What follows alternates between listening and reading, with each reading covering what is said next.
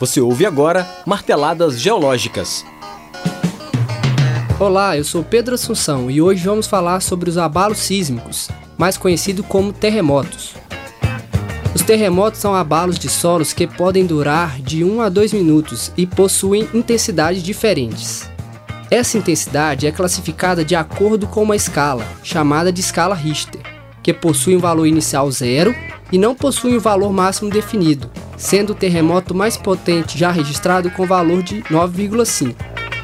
A superfície do planeta Terra é formada por extensas placas rochosas, chamadas de placas tectônicas. Quando ocorre a colisão entre essas placas, grande quantidade de energia é liberada.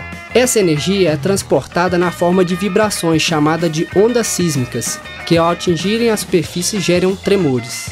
Os tremores, quando ocorrem no continente, são chamados de terremotos mas caso aconteça em uma região oceânica, podem deslocar grandes quantidades de água e gerar grandes ondas, os tsunamis.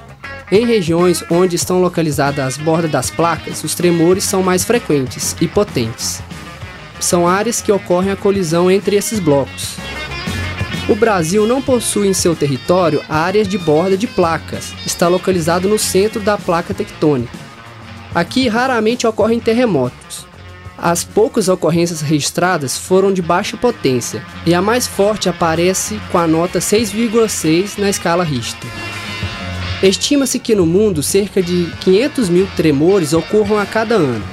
Apenas 100 mil desses tremores podem ser sentidos. Terremotos com intensidade muito elevada, acima de 8 graus na escala Richter, podem ocorrer em média uma vez ao ano e podem causar grandes danos, como colapso de construções e deslizamento de terra. O programa de hoje fica por aqui. Até a próxima. Marteladas Geológicas. Coordenação: Professora Adivane Terezinha Costa. Edição de áudio e sonoplastia: Lucas Miranda, Patrick Duprá e Cimei Gonderim. Direção de rádio: Danilo Nonato e Glaucio Santos.